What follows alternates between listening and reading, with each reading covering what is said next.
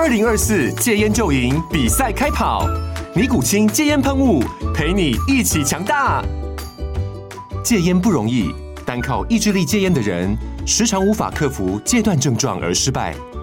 尼古清戒烟喷雾将是你的神队友，简单一喷，药品急速释放，立即缓解七大戒断症状，不限场合提高戒烟成功率。除了尼古清神队友，你还可以寻求专业医疗人员协助，一起迈向戒烟成功之路。尼古清戒烟喷雾，用科学方法戒烟，请咨询全台各大药局及戒烟门诊。本广告由尼古清戒烟喷雾、卫部药书字第零二七八三五号提供，嘉安嘉护股份有限公司，台北市中山区民生东路三段二号十楼，北市卫药广字第一一三零三零一九零号。尼古清戒烟喷雾，相伴每个新开始。各位听众朋友，大家好，欢迎回到我们键盘球探，我是主持人 Danny，我是主持人阿月。如果想跟我们聊更多台湾棒球的相关话题，欢迎到 Google 搜寻键盘球探 Facebook 就可以找到我们粉专喽。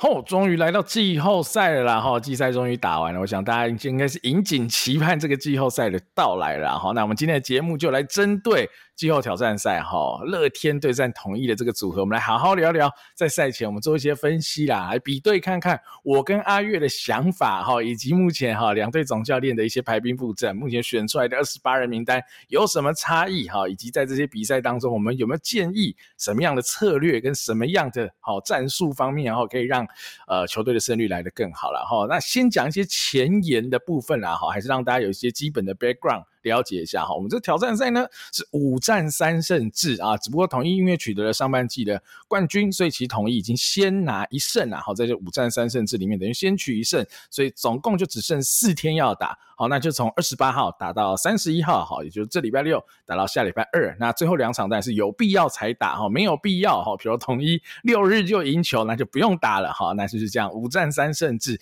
那这就是四连战了嘛，好，虽然统一先取一胜，但就二十八号到三十一号是四连战，没有休兵日，所以最基本的一个逻辑啦，我们可以先讲在前面，你铁定需要四个 SP 啦，好，铁定需要，因为这甚至比那种什么一四七特工总冠军赛还不可能嘛，因为一四七特。特工，你中间还会夹一些休兵日，所以你至少是投一休三嘛。那你不可能投一休二，那就有点浮夸。那当然你可以有一个变通的方式，就是用双先发来做变通。那后续我们就再讨论。但无论如何啦，你大概还是要抓。四个先发投手，即便你是双先发哈，你应该是跑不掉，甚至你用双先发的模式，你肯定要抓更多的这种 SP 的概念哈，才够用了哈。那整体的名单啦哈，也提醒大家一下，因为我们在平常季赛的时候是二十七人名单，但是在季后赛可以带到二十八个人哈，所以你就可以带更多所谓的功能性的选手，或者你要多带投手哈，也都可以来让你做这个调度安排。那呃临场的反应哈，也变为更为关键嘛，因为你现在手上的棋子比季赛来的更多了，所以其实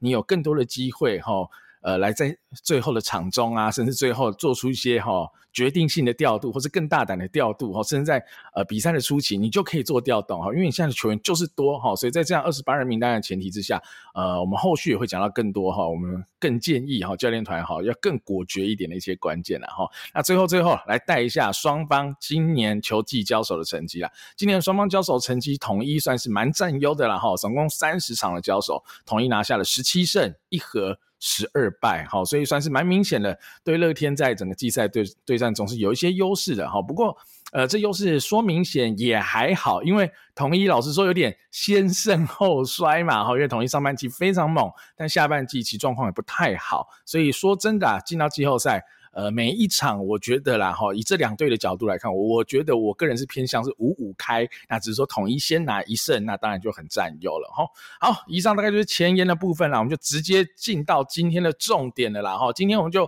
拆两队嘛，哈，因为乐天跟统一，我们就拆两队来讲。那因为我们一向以来嘛，哈，我们在每周的中职回顾，其实我都是负责乐天嘛，阿月就是负责统一。那今天。我们也会用这样的方式啊，我主要就来讲哈乐天的部分，阿月帮我补充。那到了统一的部分，就换阿月主讲哈，大概就是用这样的模式来进行。那先讲的这一对哈是挑战者啦哈，乐天，毕竟乐天是全年第三嘛，用这样的角度来看哈，所以我们先来聊聊看乐天啊。乐天我先讲几个我自己在看的观战重点跟一些。好重要的要素啦，哈，就是二十八人名单哈。我最后我自己的选择，我先讲我自己的选择。呃，等一下我们再细聊这些人名呐哈。我是带十三投十五野，哈，但是今天呃录音前我们看到名单公布出来了，哈，就是曾总是带十二投十六野，好，那我先讲一下这个差异是怎么样，哈，第一个我觉得乐天下的 SP 太差了，好，先发投手太差了，呃，我看直接看下半季，我觉得这样比较准啊，整个下半季乐天的 ERA Plus 投手群哦，好，平均起来是九十而已啊，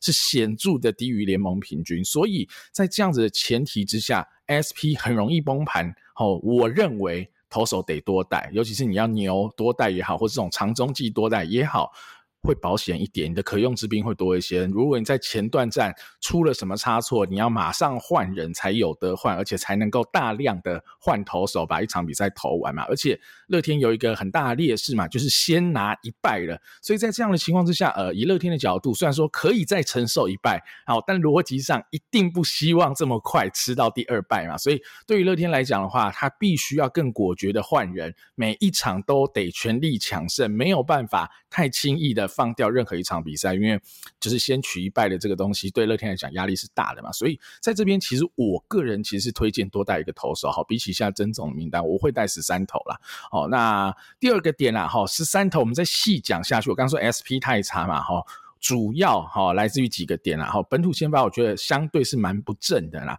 那你现在本土先发最好用的可能是子鹏，但子鹏近期的成绩大概也就是一个联盟平均上下的表现而已啦。哈，他其实整季的成绩也是收在这，他今天整季成绩收在 ERA Plus 一零三啦。那他子鹏最统一的呃投球成绩 ERA Plus 是九十哈，所以比他的平均再来的更差一点，所以子鹏。已经只能算是很保底、很保底而已了。他可能并不是一个多么强力的一个先发人选。那你就不要说其他的本土投手，像曾仁和，呃，今年都伤伤停停、伤伤停停，结果哦，前一两个礼拜又受伤，结果最后一次的出赛哈，就在这个礼拜二而已。哇，投得很差、很差、很差。几乎是在喂球啊！如果有看球，大家应该知道，他第投第一局就掉五分，后来就没有投第二局嘛。所以在这样的情况下，我不确定曾仁和是伤势没有完全恢复，还是他的状况现在调整不起来，哈，还是怎么样？我不确定。来到了周六周日以后，曾仁和能恢复多少？所以。你很抖啊，那就不要说陈克毅了嘛，哈，陈克毅在最后季末几次先发表现的也不太好，甚至还也没带进名单里啦。哈，虽然说我可以先透露，我如果我自己选，我是会带陈克毅啦，我当然不会拿他来先发，但我觉得，呃，拿他来丢些中继一两局，我觉得应该是可以用的啦。好，这是题外话。总之啊，本土投手就不太给力。那你说羊头先发就很给力吗？其实也不给力嘛。你现在就只有威能第一张 S 可以用，那道伯格呢？呃，整季的平均你看起来是一一二的 ERA Plus，他对统一也不差，一一四哈，就跟他整季平均差不多。可是道伯格近三次的先发，总共十四点一局掉十五分，十一分自责分，所以道伯格最近先发很惨，很惨，很惨。所以在好上个礼拜对中信的这个系列战，道伯格才被丢去牛棚嘛，因为曾总不敢让他先发了嘛，哈，所以这个问题就来啦。你看你现在只有一支威能帝可以用，霍尔现在也没有带。道伯格最近先发那么惨，子鹏勉勉强强可用，曾仁和状况非常差，陈科也没有带。哇，在这样情况之下，老实说哦，我不太知道乐天要怎么排出这四战的先发投手。如果以我的角度，因为如果是我的话，我不会带豪进，我会带霍尔。好，他说啊，霍尔也投得很烂呐，对，霍尔投的也很烂，完全同意。但豪进也投得很烂。我的认知，这两个差不多烂，哈，怎么说差不多烂呢？因为我看了一下十月，哈，我们用近况来比比较准了，哈。那十月的霍尔投呃的成绩，你说 ERA Plus 很烂，三十三，豪进还有六十二。好像十月比起来豪进比较强，哈，但我会跟你说不能这样比，因为一个是先发，一个是后援，哈，单看 ERA 是呃意义不大的，因为这样比不准，所以你可能更好的是看，比如说 FIP，你看 WHIP 可能会比较准。那这两个人的 FIP 都差不多，好，十月都是三点四，WHIP 霍尔一点七，豪金一点八，也差不多，哈哈，霍尔好一点点点点，但没什么好。但你就说这两个差不多，那为什么你不带豪进呢？哈，如果以我的角度，我会想要带霍尔，是因为。霍尔可以先发，他可以吃局数，他也可以牛棚，所以对我而言，他比豪进的功能性多很多。以及在现在我已知乐天的先发投手这么缺的情况之下，虽然霍尔不是一个好用的先发，但他就是一个 先发，哈，这是一个不争的事实啦，哈。那当然，你今天名单出来，二十八名单在曾总这边出来以后，呃，应该是九十九趴啦，可以确定就是威能帝、道伯格、黄子鹏、曾仁和应该会投这四场比赛。那我只能说。会很陡啦，所以我一定会填二先发在里面，所以霍尔也会是二先发。就算你真的是要用这四个人当先发投手好了，OK，我其实也同意，但我一定会摆二先发在这里面。无论是陈克义，无论是霍尔，我觉得都会是很棒的角色。如果在比赛的第二局、第三局、第四局出问题、出状况，你可以先丢一个 stopper 上来把这局收掉，然后再延长先发投手局数，你再上你的二先发，可能可以吃到第六局、第七局，再哦让其他的牛棚投手上班哈。我觉得这样子。的一个 Plan B 嘛，吼，还记得吗？我们在礼拜一哈上周中止回顾就讲，这种一定要有 A B Plan 嘛，你不可能只有一招打到底，这就是会是我的 Plan B。因为在这种短期比赛，而且是四连战，你是没有什么休息的机会，所以能吃局数的投手，对现在的乐天来说，我觉得是尤其尤其重要。而且你说啊，可乐天现在牛棚是也很烂，其实我后来发现一件事哦。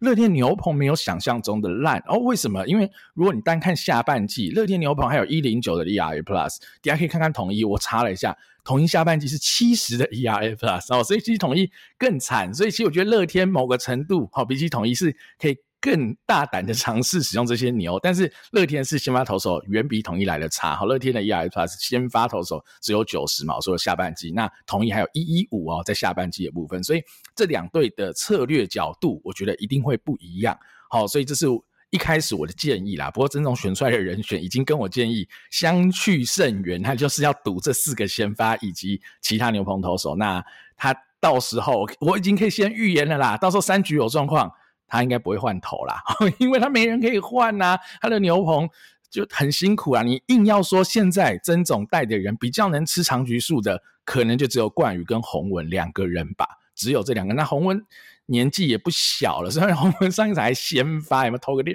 快六十球，哎，还不错用，虎虎生风啊。虽然说投富邦啊，但还可以嘛。那冠宇至少上一次的中继啊，好投的还不错。啊，如果你要投两局，甚至要硬盯到三局，或许有这机会。那只是说，以我的角度，我一定希望带的更多，会更有保险、更有保障。而且，呃，反观乐天的打者野手群是比较强的嘛，火力比较凶猛的。其实换不换代打，什么有的没有的，比较没差。所以我啦，我自己建议是十三投十五野的带法哈。但当然，结局目前已经开奖了啦哈，所以跟我原本设定是有一点不一样，就是了哈。那。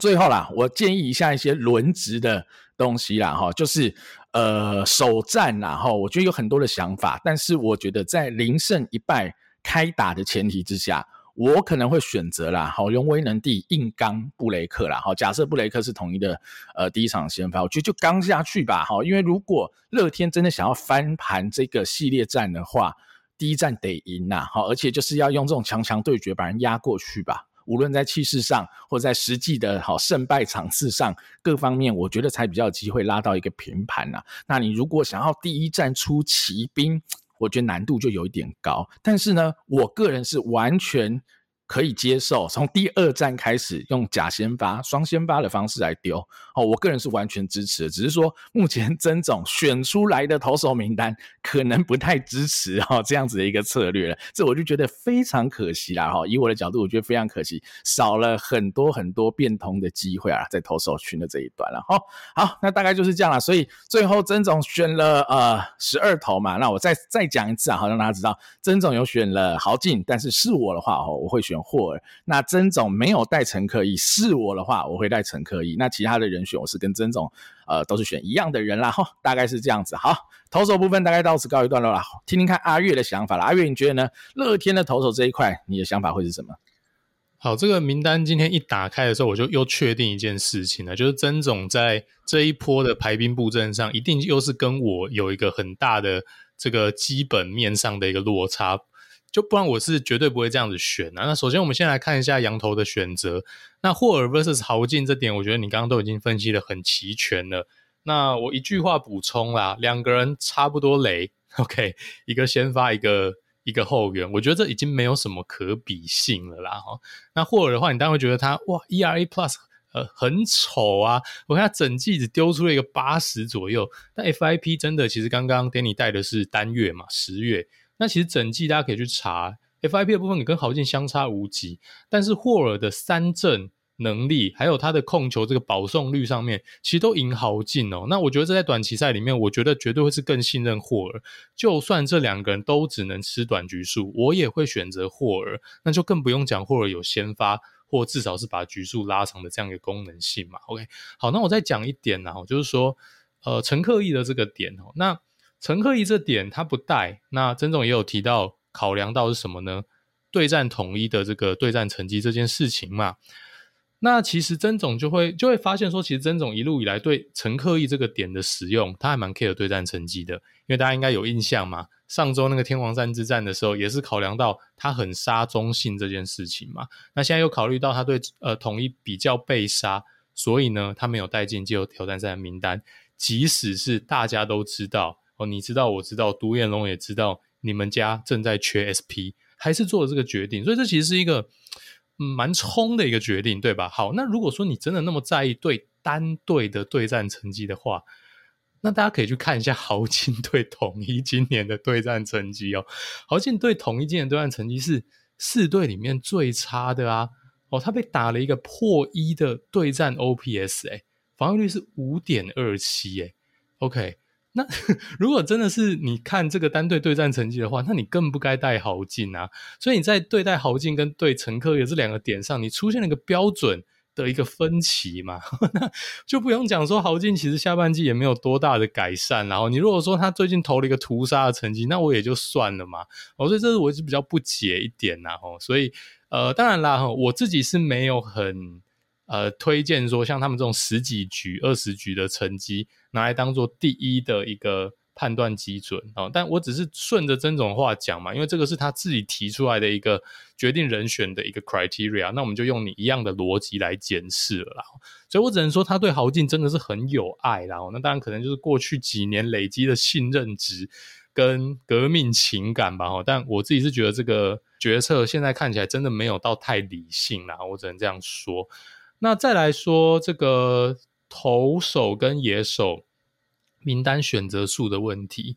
我绝对是带十三投，我觉得这不用说啦。那我考量到了一个点是紫伟这个点啊，因为紫伟真的是一个内外全守卫工具人，再加上现在的状况之下，紫伟的主要几个守卫基本上都站着乐天棒子最大支的一个选手，所以以今年的状况来讲。至少我们不会去期待说紫伟是一个铁打不动的先发，他替补出发的可能性是高的。至少以我的角度来看，那他如果是替补的角度出发的话，其实你就拥有一个全守卫工具人呐、啊。那再加上说，其实你比较有机会带的替补内野手。呃，马杰森也好哦，这个永维也好，其实他们也都是内野全守卫工具人的概念，可以这样子看的。所以我不觉得乐天的野手会不够用，或是有这么稀缺这个名额。那你后段当然会需要守备组来补齐这个乐天最大的弱点，就是守备。但我觉得也不会换到这么多人啊。那十二投的话，我觉得当然也没有到不行，但十二投毕竟你的。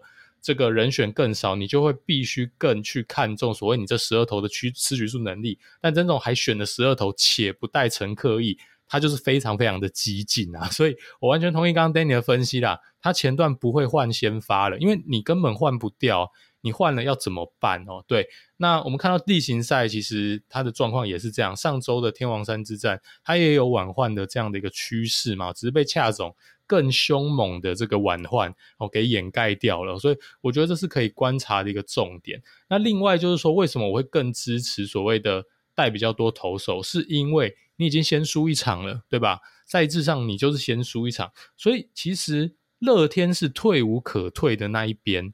也就是说他根本没有放推的可能性啊，哦，他根本没有办法赌说啊。看一下先发可不可以撑过这一关，撑过海阔天空。因为你撑不过，你直接零比二，好，或直接一比二之类的，你根本没有这一个所谓的呃去赌先发撑过去不要爆这样的可能性啊。这样你的先发也没多稳，除了威能帝以外，基本上你不管是道伯格先发，你现在第三站可能是子鹏，你第四站我也不知道排谁，你也只能排真人和吧，不然不然还有其他的选项吗？或者就是牛棚车轮战等等。除了威能帝之外，所有的人选都是我个人觉得他在前段一出事，我根本不敢放他们在上面的人，因为这些都不是什么靠着球威可以救自己的选手。如果说他今天是整年度都是你的王牌，像古林哦布雷克这样的概念，当然你可以去信任他，但除了威能力之外，你根本没有这样的人选。你的后三战哦，估起来不论有没有后两战，都可能都没有了。那即使有的话，你后三战先发都是很不靠谱的。我当然会希望背着这一种可以吃至少三局的选手了。然后，那但曾总这边选择他没有带，那我就只能说，就希望哦他的先发投手可以表现的比我们预期的还要来得好了。然后，否则这个状况就会让这个前段的一个战局比较吃紧哦。一旦有状况，其实乐天会陷入一个。真的调度上蛮尴尬的两难情境啊。OK，那另外就是说牛棚的部分，当然我觉得确实在这个系列战里面，乐天牛棚的问题相对没有这么严重，因为对面好像更惨。OK，选豪进我觉得就是一个补牛棚的概念哦。那确实乐天缺乏强力的右手牛，有三振能力的右手牛啦，但其实也还好，是因为同一的主力的野手阵其实左打也蛮多的哦。那这个右手的牛棚部分，只有豪进有平均左右的三振能力，其他的选手呢，当然有今年表现很好的选手哦，例如说黄伟成等人的哦，那账面的 ERA 是很漂亮哦，但他 FIP 只有平均左右，而且他没有什么三振的能力，那当然他有个滚地球的一个一个功能性在了。那另外就是说，你右手的强力投手应该就是小朱了，朱俊祥哦，但朱俊祥不管是控球状况也好，还是今年整体。的状况都没有这么的在线，那你要把它塞在胜利组，我觉得会有一点陡啦齁。那剩下当然可能就是像乡长这种，就是靠经验去吃了哦。所以呃这边的话，乐天的牛棚我觉得是蛮酌情的，因为我会最信任的几个选手，或者今年缴出来的成绩最漂亮的几个选手，可能都是左手哈。王志璇不用讲了，那另外当然还有冠宇啦，好，然后还有就是赖赖鸿成这三位左手。那当然啦，哈，我理解了冠宇，大家会千夫所指哦，觉得说这很不符合身价嘛，等等。但我们撇开这一切啦，单纯就战力的考量层面，他还是一个可以缴出联盟平均，而且有三振能力的左手牛，而且必要的时候还可以把局数稍微的拉长，那他还是蛮有价值的了。那王志轩当然今年呃完全就是一个最好的一个牛棚的角色，你要你要让他当胜利组。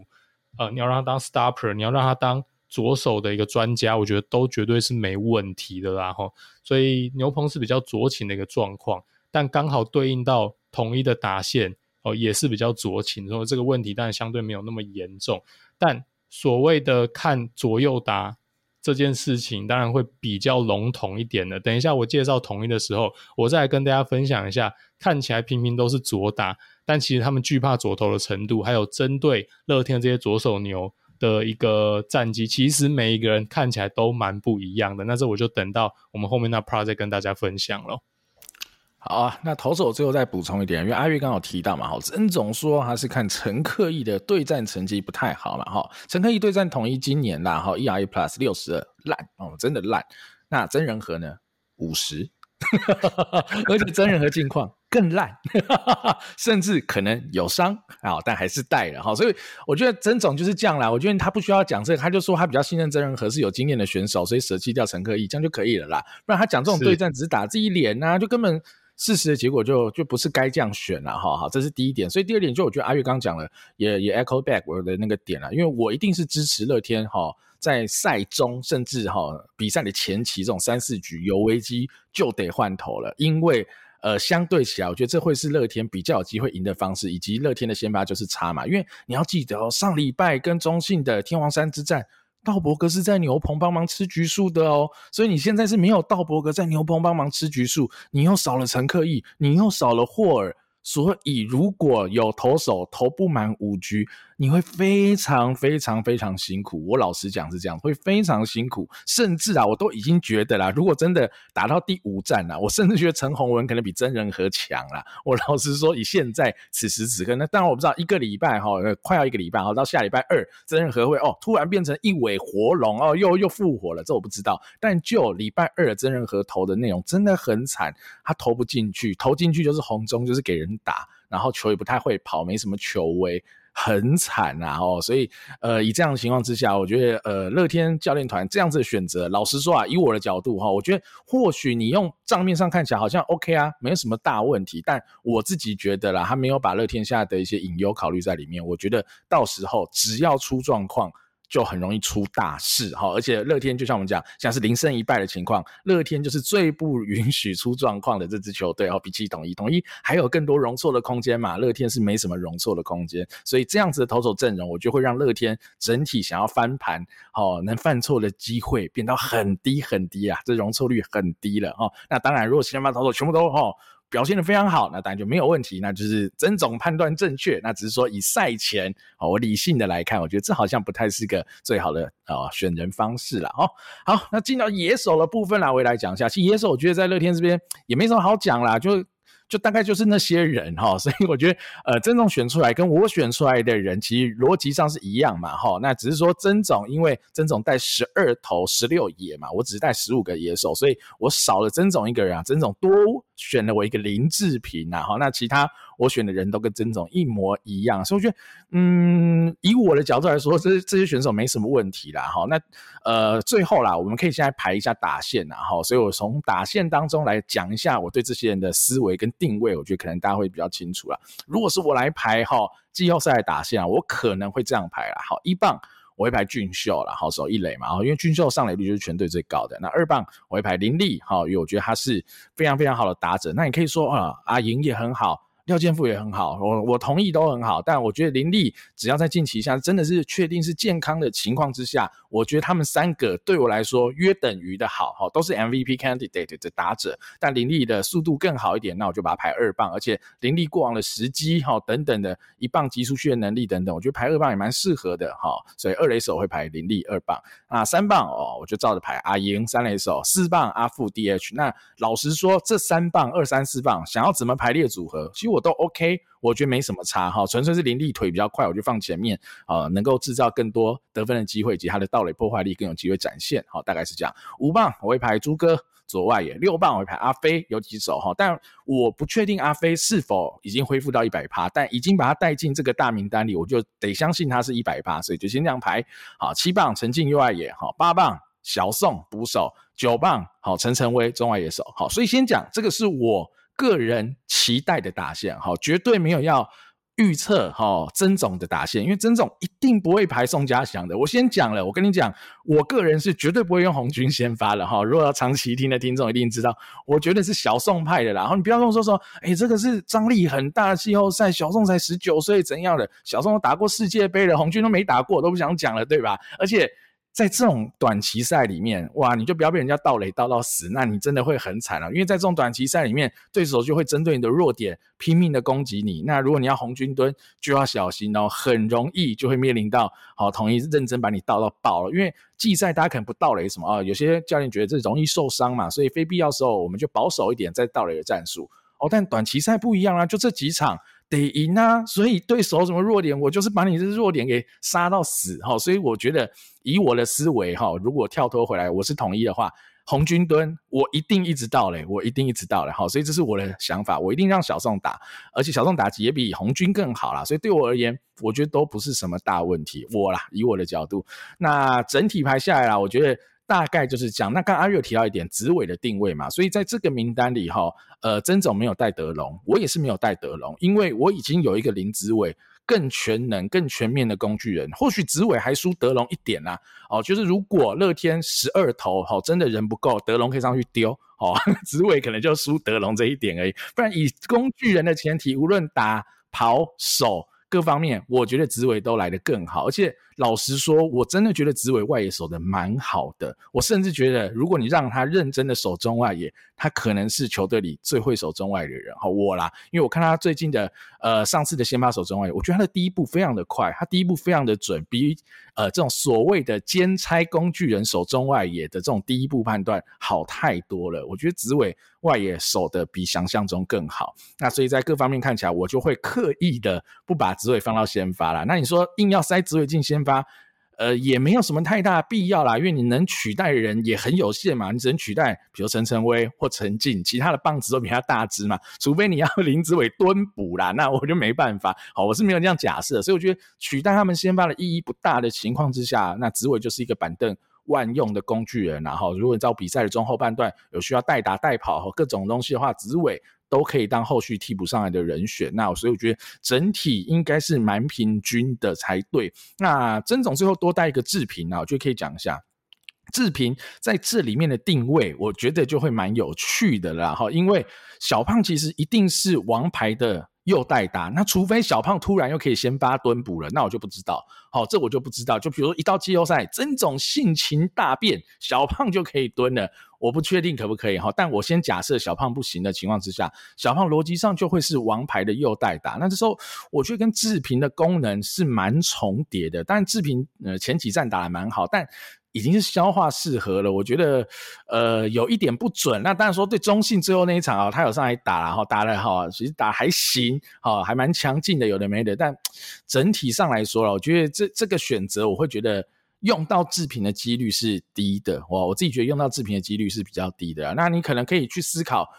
一个点吧，我觉得唯一啦，唯一的一个点哈，假设比如说啊，俊秀要代跑，你要换个一垒手啊，你要换谁等等，比如俊秀跟朱哥。好，两个都被带跑了哈，那所以肯定你没有一垒手了，所以你拿一个林志平来守一垒哈，那或许这是我觉得最后可以理解的点，不然我觉得选志平的功能性相对是比较薄弱一点啦。与其是这样，如果曾总真的那么想要多带一个人。搞不好啦，我会更愿意带德龙。那当然我不知道阿飞的伤势，所以我可能会有点假设。阿飞假设不是百分之百的状况，我多带一个余德龙，我是多一分保险。那德龙又可以兼顾内外野嘛，可以带跑等等，还是有些功能性在啦。所以在这样情况之下啦，哈，我自己是只想带十五个野手。那曾总多带一个是带制品啊。那如果要我多带，我会多带德龙啊，大概是这样了哈。阿月你呢，在乐天的野手部分，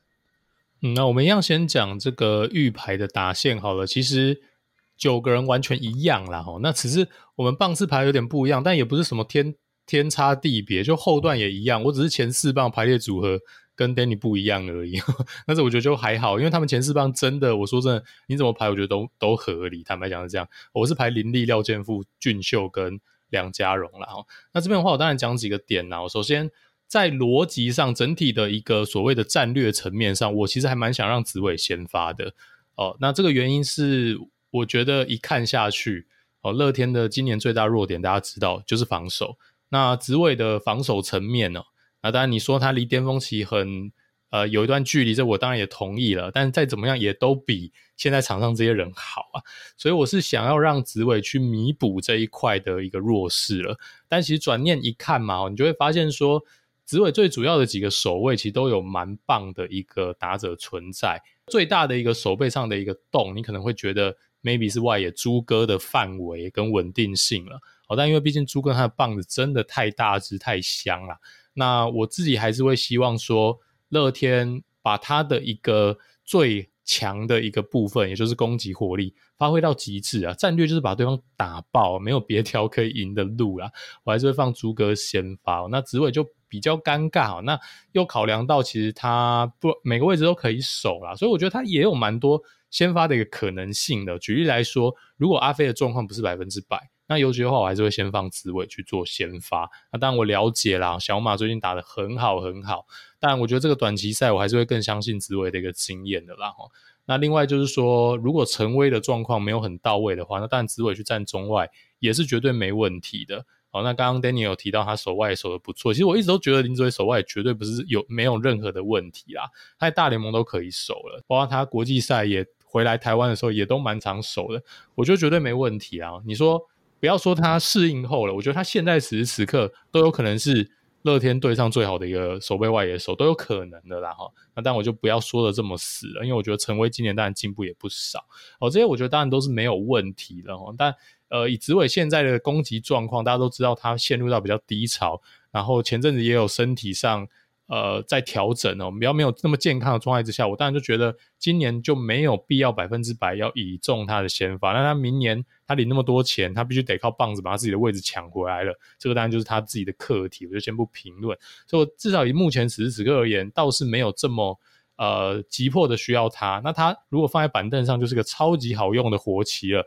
谁被代打，他就是去替谁。那如果你进到后半段领先，你需要守备组的话，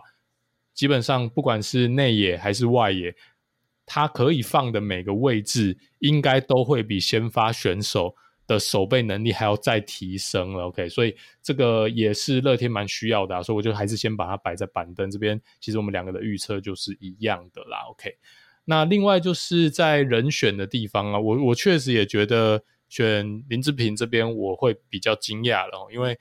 当然啦，哦，这个打得不错，但是去想它的使用情境，真的很少很少会用到它，可能真的都是比较大幅度的轮换，甚至你进延长赛人都换过一轮之后，我觉得才有比较机会用到它，因为不管是攻击面还是防守层面，哪一个功能性似乎都有比他顺位更前面的人选。那我觉得选的就是要发挥它的功能啊，如果选了。那没有发挥它的功能，结果投手这边捉襟见肘。那我觉得事后大家来检讨这个选人，就会有一些可以讨论的空间了。那剩下的这个选手，我觉得应该都没有太多的争议，因为乐天的野手就是这些人。那顶多替补一些工具人的人选啊，永维啊、德隆啊，应该说一个取舍了。哦，那我觉得其实都可以啦，就看近况了。那小马的话，当然原本。如果一个月前来看的话，他好像在一军并没有办法派上太多的用场。但小马这两个比赛的这个表现，大家有目共睹了。那既然近况这么这么好的话，那又在这个上周的天王山之战这么高强度的个非赢不可的比赛，又有这么好的一个时机，而且打的也都是不错的投手。那小马现在应该是稳卡一个位置了啦。那另外就是捕手的部分，其实我一直都觉得这件事情超级奇妙。奇妙的点是在于说，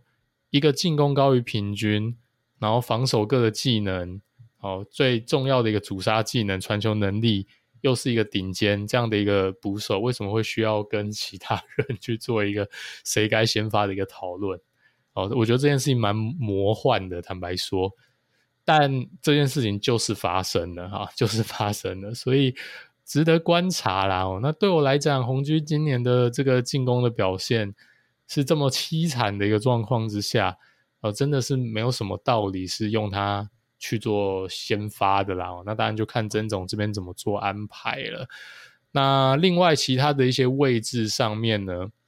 我讲一个可能性啦，就我有考虑过，如果说你真的要提升整体守备的稳定性，那有没有机会是让紫伟还是进内野？哦，如果你担心陈飞有今年棒标的一个成的一个几率比较高，那如果阿飞。他状况又不是百分之百，那你又得让他占游击的话，那紫伟进来守二垒，林立出去外野，可能卡走这个 maybe 是竹哥也好，或是陈静的位置都有可能。我觉得这当然也是一个可能性的，我也不会觉得这样的安排不行哦。那只是说，呃，毕竟这样就会让大家哦，你对上的主力打者可能相对是守今年比较没有那么那么长守，没有那么习惯的位置了哦。再加上林立今年的一个身体状况也比较多。如果他自己的感觉是守二垒，他比较习惯，比较舒服，当然会还是以他的一个感受为主了啦。职位的一个功能性哦，让其实乐天在阵容上的变化还有很多这个大风吹的可能性的，然后大概是这样子。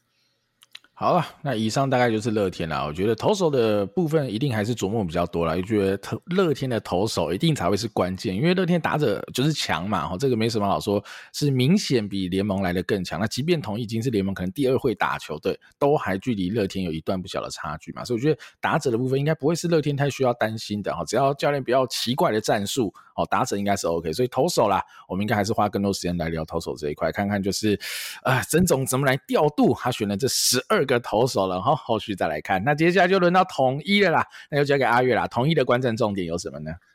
好，我们还是来看一下整体的战略层面哦。那优势的话，我觉得非常明显，就是先发的战力。那当然，我觉得每一队都会嫌自己的 SP 好像没有很稳了，我完全可以理解球迷朋友的一个感受了啦。但其实平心而论啦，统一的先发战力绝对是前段哦，绝对是前段的啦。那你要跟魏全比，但我觉得有点困难，因为毕竟他们的两个羊头太稳太稳了。但因为毕竟你有古林嘛，那古林现在看起来是 OK，可以在季后赛至少是一个健康的状态出赛。那布雷克下半季最后的几个月是非常非常的稳定啊。克维斯、布莱威跟兰道尔这三个羊头的抉择，中间他们都会有一些不稳定，但到最后这一两周，其实他们三位都表现出的在例行赛的成绩都还是可以的哈。那人选的部分我们等一下再讨论，但我们现在讨论整队的优劣势的话，我觉得先发战力绝对是 OK。在攻击的阵容上面，可能是少数可以跟乐天匹敌的这样的一个先发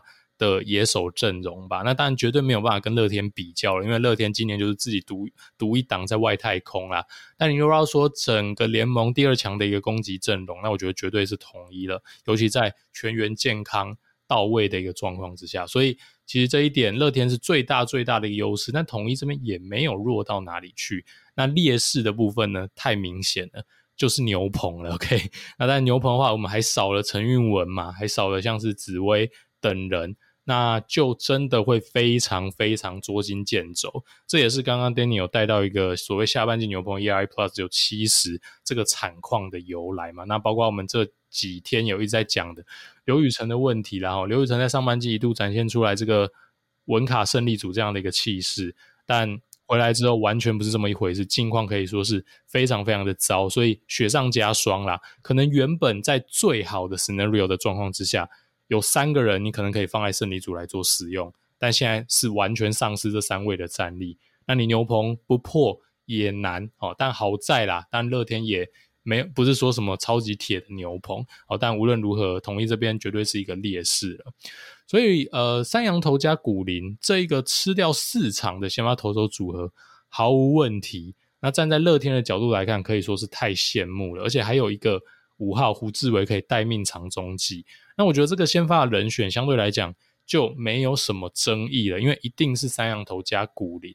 那当然，这个顺序上面我觉得可以去做一个调配啊。那对我来讲的话，如果我们还是相信整年度，还有包括这。几年下来，布雷克都是你手中最稳定的先发。布雷克投 G one 应该是水到渠成的。但剩下的是几位呢？其实我觉得古林也不见得比选进来这两位洋投还要抖。我甚至个人可能会更愿意信任古林。他在先发这边展现的球威，我觉得绝对是可以信任。那季后赛我觉得就不用让古林太省力了，哦，就是吹了，然后即使投个五六局。也很够用了，也很够用。我甚至会更愿意在 G 二的时候上古林。好，那当然这是我个人的一个想法了。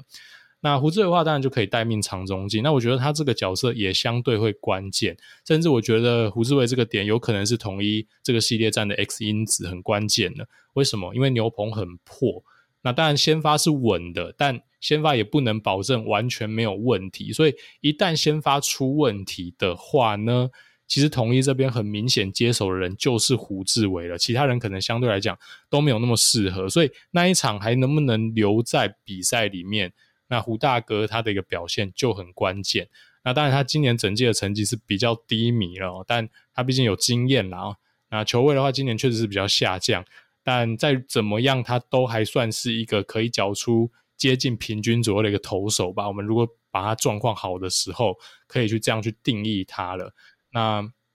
我这边倒也不觉得说要为了省牛去过度的硬撑先发啦。那因为我觉得对丙总而言，其实像前面这个乐天跟中信兄弟他们这个前车之鉴呢，言犹在耳啦。那当然你的投手绝先发投手绝对是比他们的还要能撑，但我觉得也在短期赛也真的不需要太过度了啦。尤其在你有胡志伟还 OK 可以接手的状况之下。那牛棚来看的话，当然就有两个人是超珍惜的资源了。因为我们刚刚讲胜利组一个一个倒下的状况之下，那刘轩达跟寿秋对我来讲就是很珍贵的资源。那你们就要在最关键的时机去运用你手上的这两颗棋子了。趁你中段哦，这个五六局有一个危机，先上来，先守住再说。我也觉得完全合理，真的完全合理。如果今天你面临到的是一个手上有两三分的领先，但是一旦被打，你可以瞬间落后或瞬间会回到原点的话，这时候我甚至宁愿上这两位去当 stopper 把刹车踩住，八九局没人守还好，因为毕竟八九局如果你干净的一局让你的一个后援投手守一个一局三分。我觉得这一个局面其实没有必要用到你那么珍惜的一个牛棚资源的，然后那当然这也是我个人的选择，那就看兵中怎么做选择。那这两位的话，如果要来做区分的话，我会更倾向寿秋当可能中段哦，或是中后段有危机垒上有人的时候的 stopper，甚至你接在先发后面，把那个第五局、第六局那个最大的危机收掉，我也觉得完全合理。原因是因为寿秋毕竟他在三振能力上还是明显的比刘轩达再好一点，呃，是一个整个牛棚里面最领先、最能 K 的人。哦，那当然刘轩达的话，三振能力没有那么出色，但今年的表现绝对是非常出色的哦。呃，我可能会选择让刘轩达当后段的收尾，或是小比分的一个 closer。那接下来我们来谈那杨将的选择哈，我就直接切入正题。我会选布莱威的原因非常简单，布莱威的球威我觉得很明显的在兰道尔之上，啊甚至也在科维斯跟布雷克之上 啊。我觉得他就是一个统一阵中可能除了古林之外球威最好的人。那当然你会嫌弃他整季的 ERA 可能不够漂亮了，但我觉得这绝对是有受到运气的成分的影响，因为布莱威的 FIP。只有二点八三呐，而且他有三振能力，然后他就是有办法靠自己去走出危机这样的一个选手了。那我们知道说他的球速，但是他最大的武器了。那其实 FIP 二点八三完全是一个顶级洋投的一个等级啦，不要讲说比兰道尔低了，比古林、克维斯、布雷克都还要低。好，那当然你说这个是参考用等等，我也都尊重哦。但对我来讲，布莱威就是一个。应该要被选进来一个羊头了，尤其在兰道尔其实并没有这么稳定的一个状况之下，哦，我其实会选择布莱威。那当然，丙总最后应该还是看中了就是传统的防御率这一点吧。那当然也可能是看到他们两位最近的一个表现，那就尊重了。那毕竟我相信球队最了解这个羊头的一个状况，那就看他们投出来的结果是如何了。只是说我个人旁观者的一个角度，摊开他们两位的一个投球内容跟数据。我会更倾向布莱威就是了啦。那当然，我们在选择的过程当中呢，我是如果是我的话呢，我是帮统一选的是三位投手啦，呃，包括像是施子谦，包括像是江承峰，包括像是黄俊彦这几位选手，可能大家会觉得有点边缘，因为呢，他们真的在季赛缴出来的一个平均成绩都是低于平均的，这我完全同意。但说真的，在同一现在牛棚的一个人手这么缺乏的一个状况之下，我觉得还是得选他们。所以我自己原本预测就是有把他们带进来，那他们的 ERA Plus 可能在八十几左右。我们简单来看一下好了，像黄俊彦，他就是一个嗯，可能没有特别的缺点，但就是一个低于平均的牛。那你没人了也只能带。江晨峰，坦白讲，我真的也不大敢在这个高张力的时候去做使用，而且他的 FIP 是高达五点三，又没有三振。啊，可以说是穷的只剩滚地球比率了，滚地球比率确实蛮高，但同一也没人了。我如果要凑人，我也只能带了。然后，那如果说有一些真的超大比分的领先，或是完全是已经被打翻的状况之下，那你可能可以去吃掉一些局数了。那狮子签的话，我觉得蛮有趣的啦。狮子签的体感上，我觉得很陡。那它 FIP 三点五八哦，内容在这几个边缘牛里面，我觉得是最好。那它也有一定的三振能力，所以我觉得带它也是没有什么太大的问题啦。而且在其他人现在状况比较不行的一个状况之下，那刘宇辰我就确实不会带了，因为近况太烂了。他的 ERA 已经在高，他 FIP 还比 ERA 高，所以完全没有冤枉他，就真的是被打蛮惨的啦。最后付出了这一个月，那比较有趣的是谁呢？赵恩呐、啊，那因为赵恩的话，现在的状况其实就是。牛棚里面左手不多哦，应该说也就只有他了啦。所以赵恩的话其实蛮关键，他必须要做一个左手的牛棚要角哦，甚至必要的时候，其实赵恩是另外一个可能可以把局数拉长的一个潜在人选哦。所以我觉得他算是一枚活棋了，应该要被好好利用。那当然他比较菜一点。但在统一，其实牛棚你无论谁，其实都很难信任的状态之下，你也真的只能信任他了哈，大概是这样子。那当然啦，大家可能会考虑到会不会要带江承燕的问题，我自己的选择是没有带。那后来当然丙总也是没带。那第一个，他今年在一军出赛真的少，那我也只能就小样本来看。小样本来讲的话，他今年的这个 ERA 是很低的，但运气是非常好，因为他的 FIP 是。非常非常的高啦，他 FIP 是高达七以上，再加上他现在几乎毫无三振能力了。那我其实想了想哦，其实当然他有经验，然后他又是稀缺的左手，但我真的不大敢在后段高张力的比赛用这种毫无三振能力也没有球威的选手。那会需要他的话，当然就是二先发了。那二先发的话，其实我们应该这个有胡志伟，我觉得还算是堪用，再加上统一 SP 的部分，其实也没有这么的陡，然后，所以嗯，大家可以想象啊，今天如果是克维斯啊，或是古林在上面投，第三局、第四局遇到一个危机，那或是甚至更早遇到一个危机，你会希望换江承燕上来，或是二先发上来，还是说你会相信你的 SP 的球威？我后来想一下这个情境，我好像会更相信 SP，所以我就。忍痛没有带江承燕的，然后，所以这大概是我做投手选择的一个逻辑。那当然就是先发强牛棚，呃，真的是偏破，然后资源非常的珍惜。那你这两颗棋子要非常妥善的运用。所以其实跟乐天比起来，统一反而是有那一个。本钱带比较少量的一个投手的那一队，而且他们才是有本钱去撑先发的那一队啦。我 只是实际上会不会反而是倒过来？我觉得这个还蛮趣味的哈。那 Danny 怎么看呢？统一的部分。对啊，没错，其实我自己选啊，统一我就是会选十二投十六野，然后我觉得这对统一来说是很合理的一个选择，因为就像你讲的，先发就是比较强嘛，哈，因为我特别是看统一下半季 SP 的 ERA Plus，因为这才准嘛，因为上半季有圣骑士哦，有罗昂不准，看那个没意义，我们看下半季比较有参考价值。我刚刚讲了，一一五在下半季的这个。先发投手的 ERA Plus 绝对是顶尖水准了，然后数一数二的好了，所以统一的这一块绝对是有优势在，所以投手带的少，我觉得完全没问题。哦，那在这部分啦，我有一个好，先讲一个取舍点，跟阿月哈跟丙总也不一样，我会带江承燕啦，我会带江承燕，为什么呢？因为我觉得无论你要用二先发的角度定位江承燕，或者就做一一局的短中继来用江承燕。我觉得会比给白啦，会比那个啦江晨峰啊，或者是甚至比施子谦，我都更敢用啦。以我的角度哈，我先说以我的角度，所以我其实没有想要带江晨峰跟施子谦啦。以我的角度，我不会想带他们两个，我会想要带江承燕啦。哈。那。呃，那当然，丙总是选的两个比较纯的牛啦，比较有在常丢牛的选手啊。但我觉得我一直以来啦，都觉得这件事是非常可惜的，是我可以理解哈，在赛季里面哈，江承燕是有吃局数能力的选手，所以在呃季赛当中，哈，他是一个六号先发的概念来在球队里做使用，就完全没问题。只是同一家牛棚破到爆炸，是爆炸的破哦。下半季的 ERA Plus 牛棚哦是七十哦。超级无敌烂哦，这叫做超级无敌烂哦，绝对这不是单周成绩哦，是六十场的牛棚哇，很烂很烂。所以以我的角度，我一定是让。我现在什么？我先发好啊！我先发的 E R Plus 一一五，我会把五六号先发丢去牛棚救嘛。所以我觉得这跟刚刚我讲乐天的逻辑会有点不一样，是我乐天的二先发是要去救先发用的，因为我觉得先发可能三局四局投不完，哦，然后二先发去救，把这局数拉长，然后给牛棚接等等，然后那是乐天需要二先发的原因。那在统一这边，我是要把。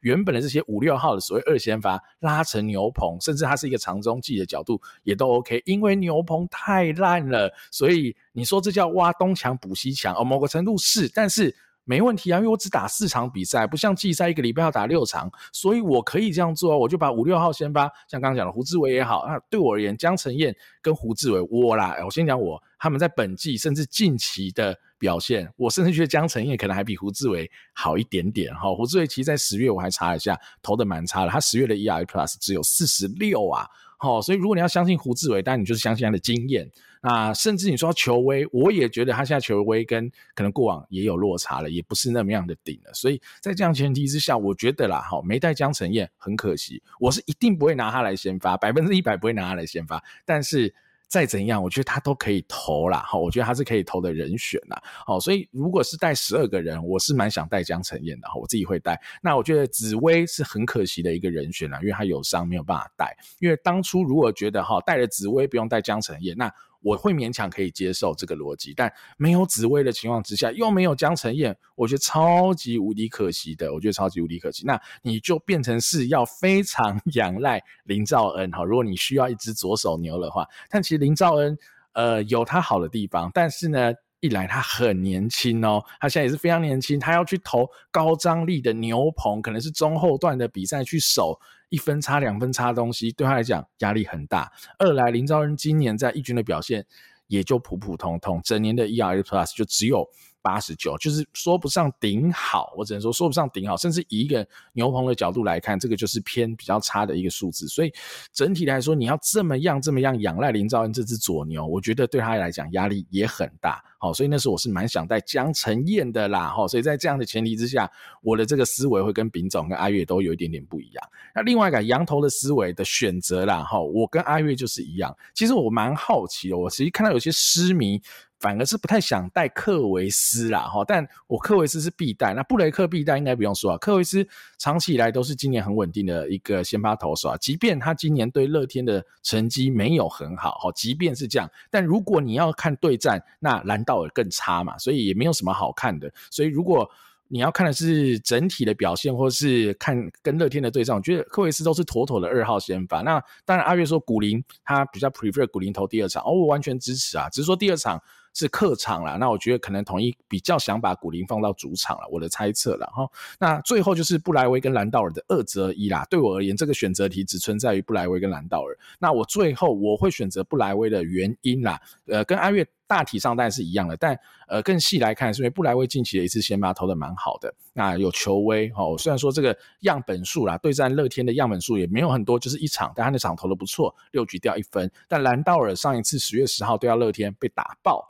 好、那这是一个蛮，我觉得蛮严重的一个警讯。那兰道尔到底能不能投乐天呢？哈、哦，这就会是蛮有趣的一个问题哦。因为那场真是被打到爆掉了哈、那兰道尔当然，丙总今天有说哈，可能要借重他的经验哦。那或许啊，如果今天丙总是用所谓的经验切入，那我我会 buy in。好，就像是我刚刚在聊曾仁和，如果曾总是说要倚重他的经验，有大联盟的经历，好，我会 buy in。好，所以如果是这个前提，他说因为经验好来。呃，选择兰道尔而不是选择布莱威，OK OK，那我勉强可以接受啦。那就看看到时候，呃，兰道尔的表现怎么样了。那整体上来说，我觉得统一的四个先发是很稳妥啦。好，大概就是这三羊头加古林，应该不会有什么奇怪的调动了。尤其是古林在上一次已经投了一个八十球的先发嘛，所以也不太可能存在古林去投牛棚的这件事啊。但那时候我先讲哦，在古林还没先发之前，其实我觉得是有这个条件。去思考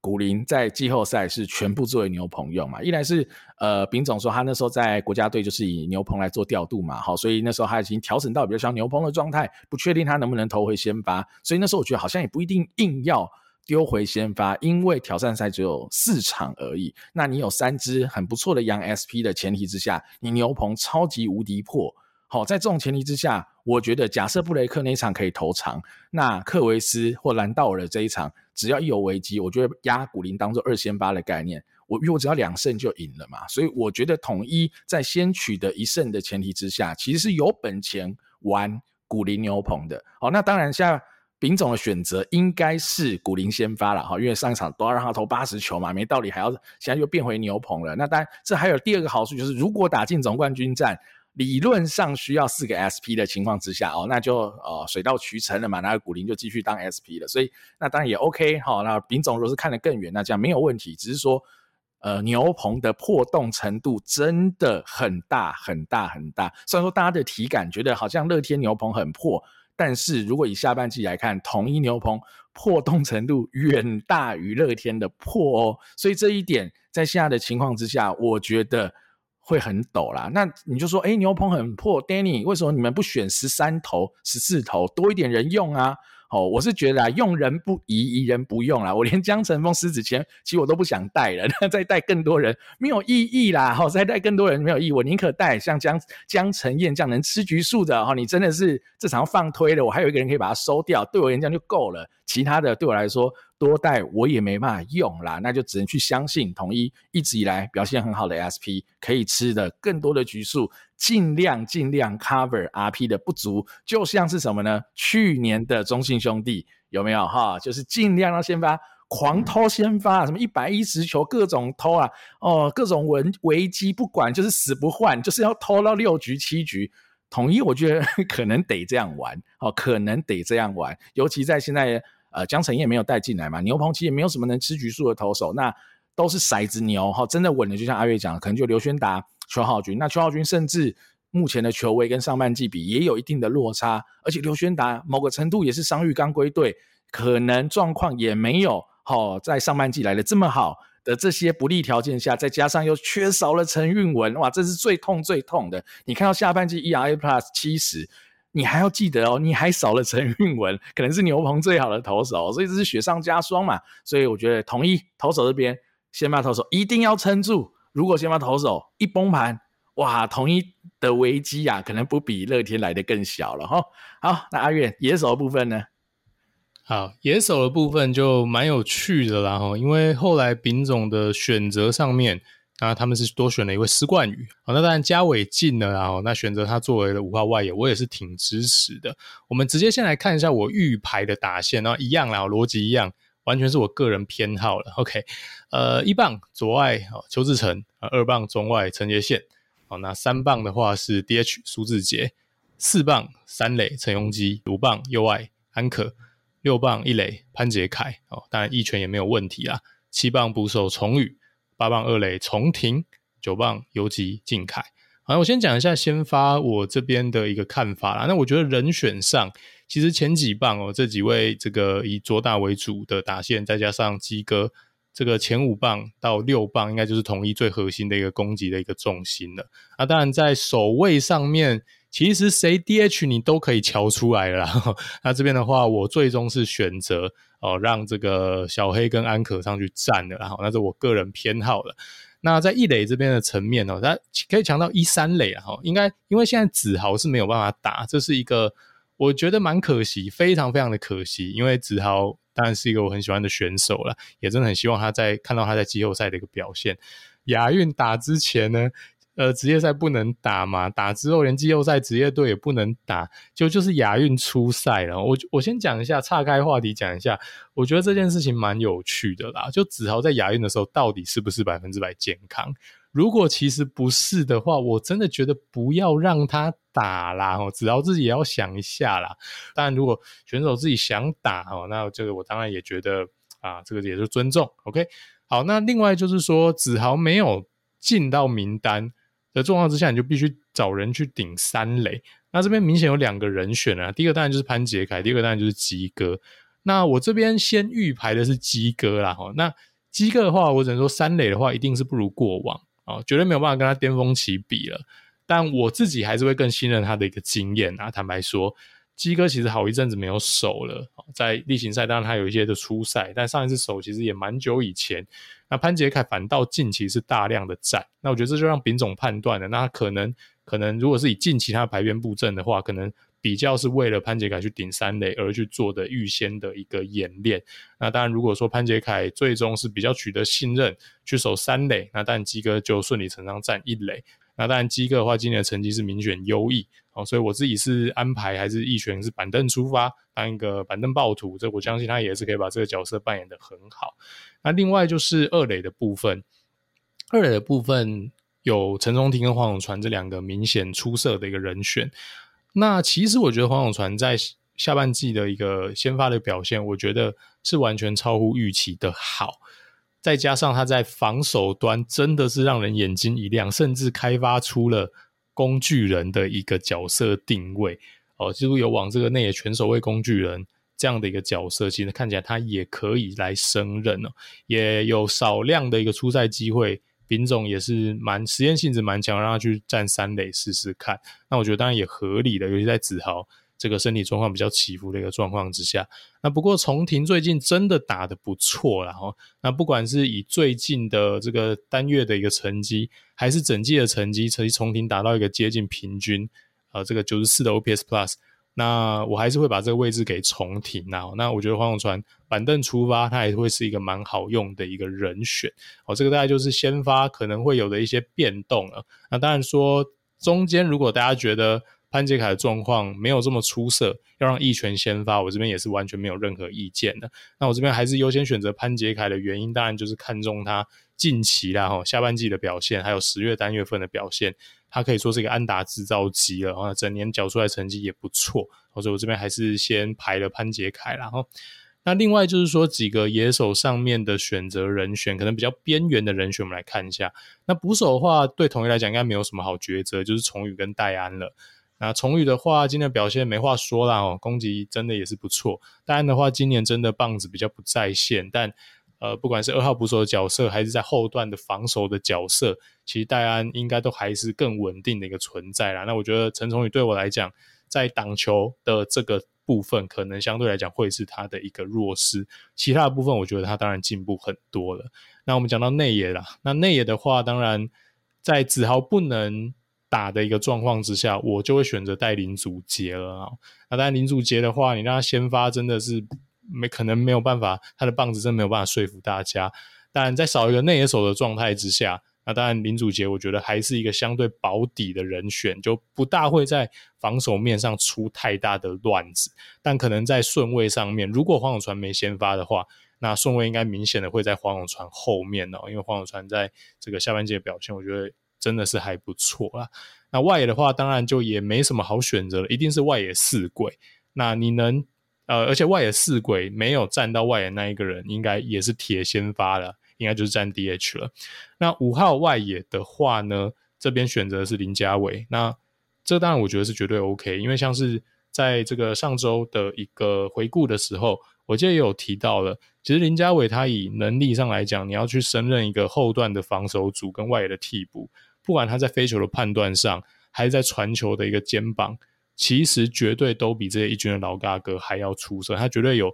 现在的这个防守能力，就已经可以在一军胜任了。只是说，当然他毕竟菜啦哈。但我我讲啦，他在古堡其实真的也是征战无数大小战役，国际赛哦，从很年轻的时候就在打。我相信他绝对是一个心脏够大颗的选手啦。所以这边选他进来，而没有选像是唐兆廷这样的一个老将，我觉得第一个当然让人眼睛一亮。第二个，我觉得林家伟也绝对不只是。只有未来性的选手，然后，当然他未来性在打击这个层面，你要他现在就兑现，有点强人所难。但哦，其实，在攻击层面，如果会需要用到他的打击，我觉得林家伟也绝对不是那种投手可以随便哦随便对待的一个一个对手，因为他绝对有这一种呃未来的长打的潜力的。然后，那当然金龙这边还是做一个代打啦。那当然他今年的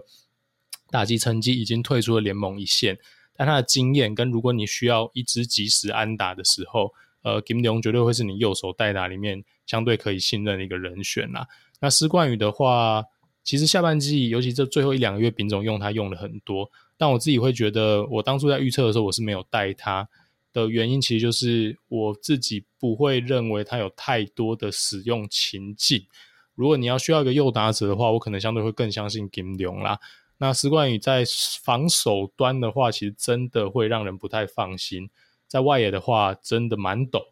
那即使是回到一垒的这个位置，其实他在例行赛的一些守备表现，都会让我蛮担心的一些小细节。所以，如果他只有一个纯粹的攻击的一个角色的话，那可能是第二名以后的一个右代打。那我觉得相对来讲，可能使用的情境就没有很多哦，所以在紫薇没有办法打的状态之下，我觉得，嗯，如果我要选第十三个投手，我觉得就是选江承燕，然后，所以看到这边带的石冠宇，如果把石冠宇这个名额拿掉，拿去选择多一位投手，那不管是谁了，那当然我觉得对统一来讲也是一个合理的选择。那当然啦，林总这边还是给了石冠宇机会，那他绝对是一个有长打威胁的一个选手啦，只是说可能也会比较偏向骰子的一个角度了。如果你真的要求稳的话，我觉得金龙的一个这个顺位应该还是明显在他前面，那就更不用讲。如果其实你并不挑左右手的话，呃，一拳也应该会明显的在他前面的。然后，那这当然就是统一野手的部分啊，Danny 怎么看呢？好啊，因为原本就是野手是带十六人嘛，好，在统一的部分，所以我跟丙总只有一个人的差异啦，哈，因为我原本有勾林子豪啦，那当然我不知道林子豪不会被选进来，因为他受伤的原因，所以呃，就是我差了一个人，就是差在施冠宇啦，哈，所以我自己来看啦，施冠宇这角色某个程度啦，跟乐天带林志平异曲同工啦，大概是一样的概念啦，哈，就是金龙，如果你对比的是小胖哦，那这边施冠宇对比的就会是林志平啊，可能二号的右代打，那可能守个一垒那。那你可能也不敢让他去守角落外野吧，哈，都很陡，甚至守一垒都很陡嘛，哈，所以大概的定位会是这样啦。那在打线安排的部分啦，我先念完哈，再来讲一下我的逻辑啊。我会这样排啦：一棒我会是小黑右外野，二棒呃四野中外，三棒哦我会鸡哥三垒，四棒苏志杰左外，五棒阿转一垒，六棒安可 DH，七棒崇宇捕手，好，八棒重庭二垒，九棒。好，有几首林敬凯，好，我觉得人选上应该没什么大问题啦，哈。那我只讲一个点啊，就是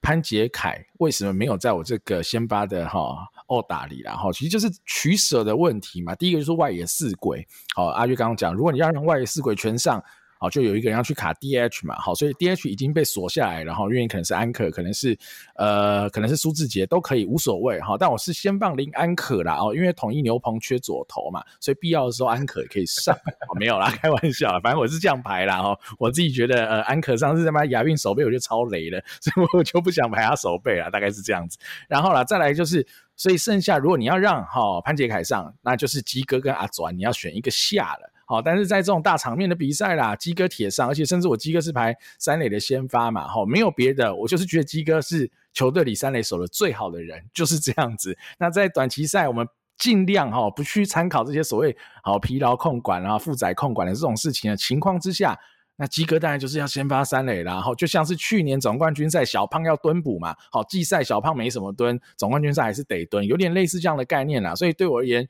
如果对统一最好的选择的情况之下，我一定让基哥先把手三垒，因为他手背最好。好，那一垒所以就剩一垒了，所以就是阿转跟潘杰凯要抢这个一垒手的部分了。那在这样的情况之下，我觉得好像。就没什么差了，纯粹是我的偏好啦。我觉得阿转是吧，有英雄命的男人，然后今年再见安达这么多，对不对？那给他一个机会嘛，季后赛我会给阿转好好的来打了。那你说啊，给潘杰凯先把阿转代打可不可以？但没有问题啊，逻辑上是没有问题。那只是我个人偏好。哦，林益全啊，大概是这样。那只是打线的部分，大概也就是这样啦，没有什么特殊的安排法啦。哈，就是我自己的喜好哈，就是这样排，没什么差。哦，怎么前面几棒怎么调动哦，都无所谓。我觉得真的完全无所谓啦。那二垒手的部分啦，我觉得这是比较有趣的。重庭真的是近况比较好啦，不然哈，我个人哦，我个人其实觉得黄永传二垒守的比重庭好蛮多的。如果今天丙总哈他说哦。季后赛比的是谁失误少，好，他的失误应该是广义啊，谁犯错少嘛，哈，就是失误也是犯错的一一环嘛，哈，广义的这种失误来说的话，我觉得如果他要讲求的是一个求稳，我先讲到求稳的话，黄永传可能会比陈松廷守二垒来的稳蛮多的哈，所以这可能会是一个呃选项啦哈，但当然重廷呃今年打出一个很漂亮的成绩，而且近期的近况也不错，所以我觉得我还是。尊重啦，重庭学长嘛，哈，比黄永传大那么多，还是给他一个先发机会，在季后赛这么重要的比赛，哈，这被学弟抢走了，有点没面子嘛，所以其实我觉得两个都可以，各有优缺点。那当然说，我觉得，呃，黄永传也不止守备啊，近期的打击也比哈过往再好了一些，哈，比刚上来一军被杀死那种感觉是好蛮多的啦，所以我觉得这部分的话，黄永传绝对是可考虑的选项了，哈。那其他的部分呢，哈，我觉得跟阿月讲的大致上。都已经差不多，那最最最后哈，我补充一个了哈。其实那时候在选五号外野，我自己在勾的时候，我不得不勾林家伟啦。我老实说我是这样子，因为我也担心 rush 到林家伟。可是我思来想去哈，因为你四个四鬼嘛，外野四鬼已经都在 line up 里，所以你五号外野铁定是要有守备能力的嘛哈。相对来说，这是一个保障的问题，因为你代打可以让内野手去代打，可是代守那你就得有人能守嘛，不然真的有需要的时候，你是一个只有棒子没有守备的人，当你的五号外野在季后赛很抖啊，对吧哈？所以一定是守备组。那守备组的情况之下。已经淘汰掉超级多人，因为统一其实在外野的部分没什么守备组的人选，你硬要说能跟林家伟比的，我想来想去只剩一个人，哦，唐兆廷，我觉得唐兆廷实在是。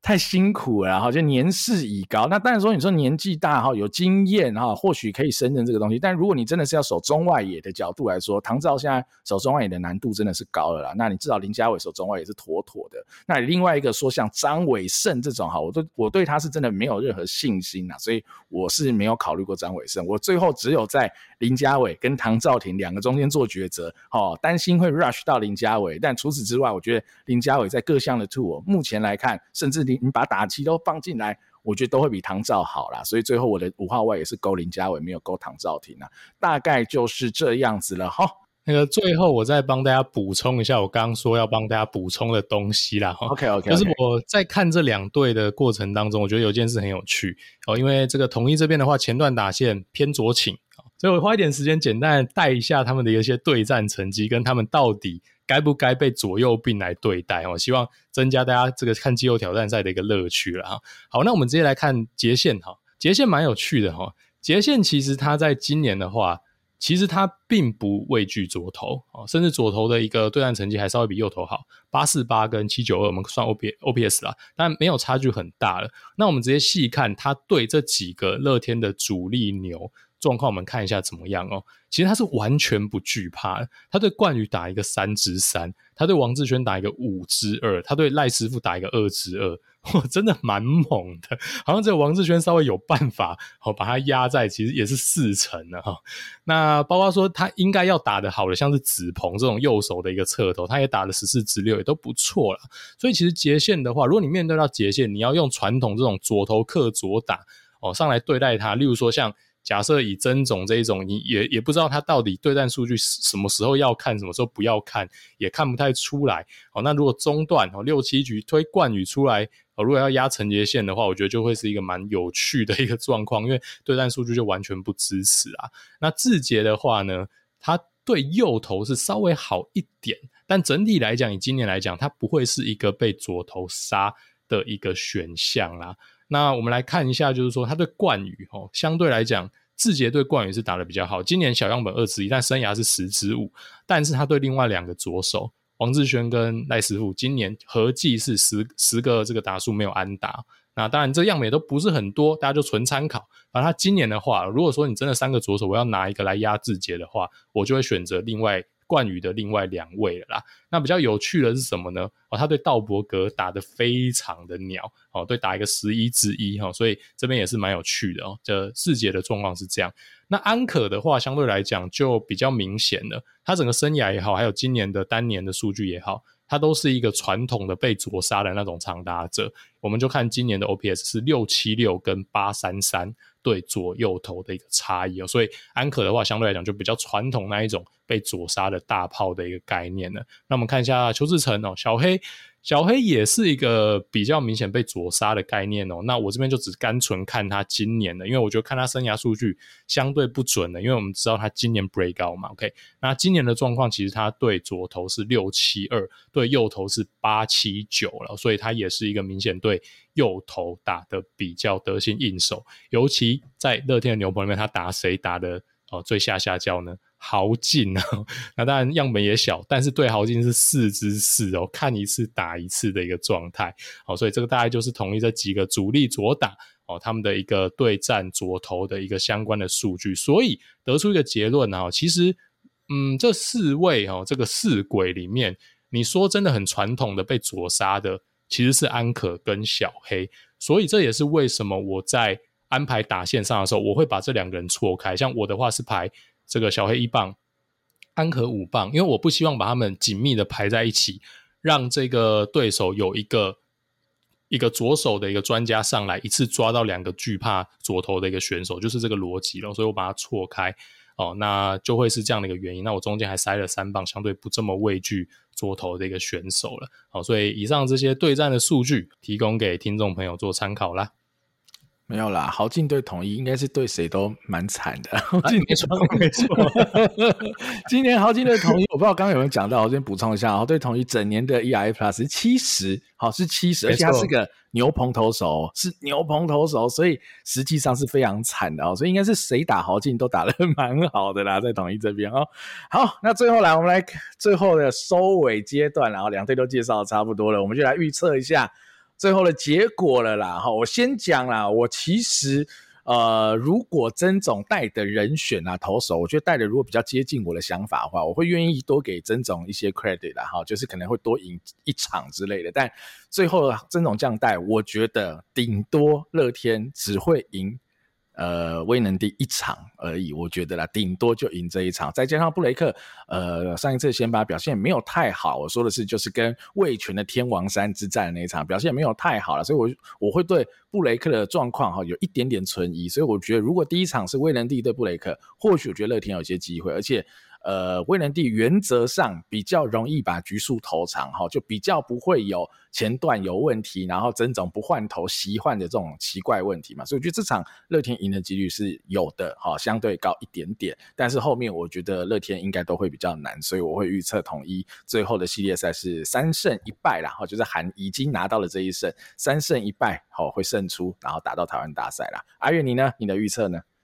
啊，我的预测是统一胜出啦。那我这边就给乐天比较多的尊重啦。我是预测他们三比二，统一三比二胜出啦。我对乐天的攻击阵容，还有他们的一些主力打者，过往在季后赛还有在关键比赛的一些表现，我觉得还是得给他们最大最大的尊重。所以我觉得在季后赛哦，他们的这一个长打能力会为他们带来一些胜利的曙光。只是说在先发。这一块的弱势哦，我觉得真的有点难以弥补啦哈，所以我这边就预测一个跟 Danny 稍微不一样吧哈，就预测稍微有点差异化，我就预测统一是三比二胜出。呃，在统一这边他有先拿一胜的状况之下，可能很难哦，很难真的打翻逆转，因为毕竟在短期赛里面，先发投手真的是太重要。那你又先被拿一场，很难去预测乐天胜出这个系列战啊。那当然啦，短期赛什么事情都有可能发生。我们也只能就现在手上的资讯给出一个预测啊，所以我最后还是会预测我今年就是同意打进台湾大赛，最后跟魏全争冠啦。好，那我们今天节目就大概到此告一段落。最后，好，先跟大家预早预告一下啦，哈，没有意外的话，哈，礼拜六我们的挑战赛的第一场比赛，我跟阿月好会开直播跟大家一起来看球啦，哈，因为是五点开打比赛啊，所以我们到时候应该就五点左右开直播，到时候会再把直播连接丢在我们 FB 的粉丝专业上，那再请大家到时候有空的朋友们可以一起来共襄盛举，来跟我们一起看球，那我们就尽量的在呃比赛当中分享更多哈我们看比赛的一些观点，来跟大家。做更多的讨论了，好好感谢大家今天的收听了，那我们就季后挑战赛线上直播间喽，我是主持人 Danny，我是主持人阿月，我们下期见喽，拜拜，拜拜。